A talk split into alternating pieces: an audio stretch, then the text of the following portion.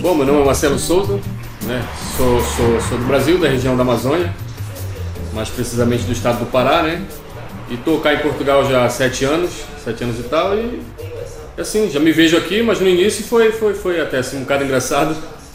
Eu, por, por duas situações ou três, eu, eu, a primeira vez que fui no banco aqui, a gente, a gente assim um bocado assustado no Brasil, né?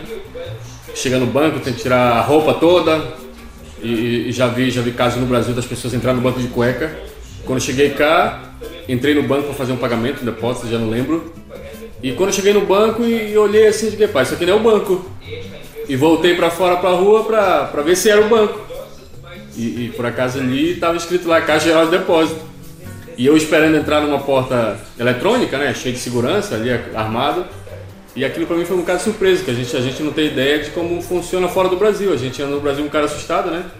Isso foi para mim uma grande surpresa. E outra, outra, outra situação engraçada, eu fui a primeira vez na Segurança Social, fiz uma marcação para tratar do número da Segurança Social. E cheguei lá no atendimento, o senhor perguntou meu nome, e eu disse é Marcelo. E ele disse assim, o seu apelido?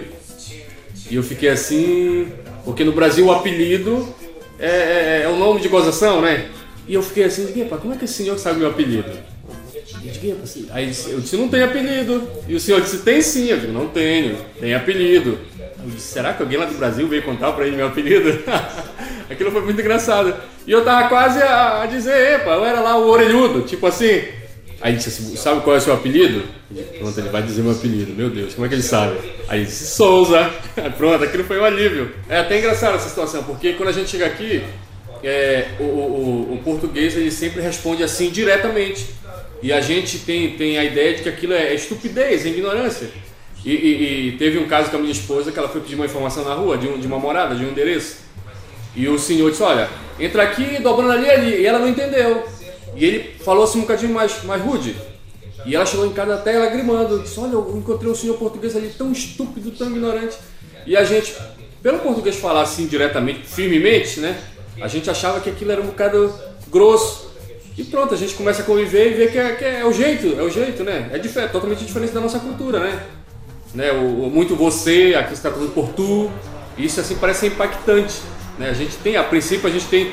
Eu soube história de amigos que vieram para cá, né? Passaram um mês aqui e foram-se embora. Será que o povo português aqui é muito é um bocado pesado, eles falam muito assim, é direto, e eu, eu, eu tenho medo de apanhar na rua.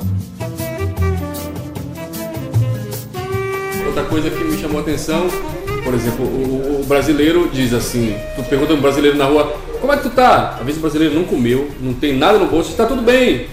Aí aqui eu comecei a atender alguns garotos, né, de 15 anos, 12 anos, e, e chegava no salão e eu dizia assim, então, menino, como é que tu tá? Disse, vai se andando. Ah, tá mais ou menos. Então ele dizia assim, os meninos já com essa idade já estão assim, se maldizendo, já estão se reclamando.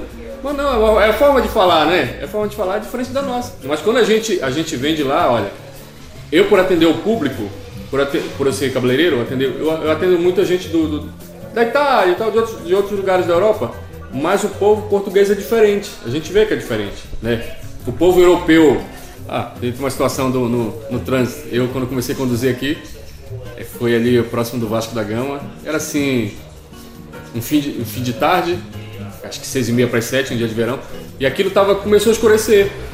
Eu parei no semáforo e eu percebi que vinha em minha direção um policial.